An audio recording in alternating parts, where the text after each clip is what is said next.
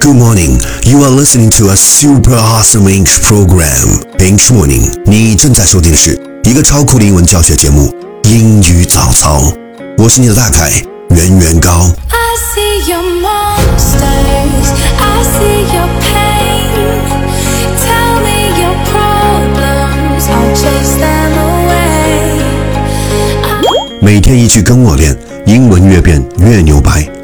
I topic today is. two things define you: your patience when you have nothing, and your attitude when you have everything.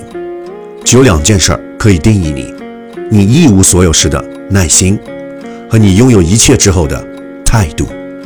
Keywords 单词跟我读：define，d-e-f-i-n-e，define，定义；patience。P A T I E N C E，patience，耐心；attitude，A T T I T U D E，attitude，态度。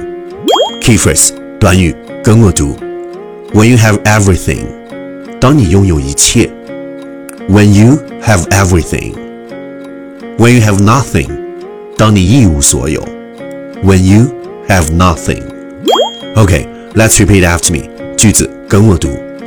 Two things define you your patience when you have nothing, and your attitude when you have everything. Two things define you your patience when you have nothing, and your attitude when you have everything.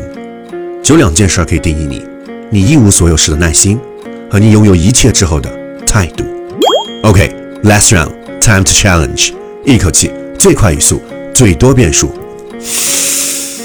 Two things define your patience when you have nothing, and your attitude when you have everything. Two things define your patience when you have nothing, and your attitude when you have everything. Two things define your patience when you have nothing, and your attitude have everything. Two things define your patience when you have nothing, and your attitude when you have everything. Two things define your patience when you have nothing, and your attitude when you have everything. 今日挑战成绩九遍，单词十七个，你敢挑战吗？关注、点赞、评论，圆圆高 ing，您将获得听歌学英文全套口语课程哟。第 二千一百四十八天，你对未来越有信心，你就对当下越有耐心。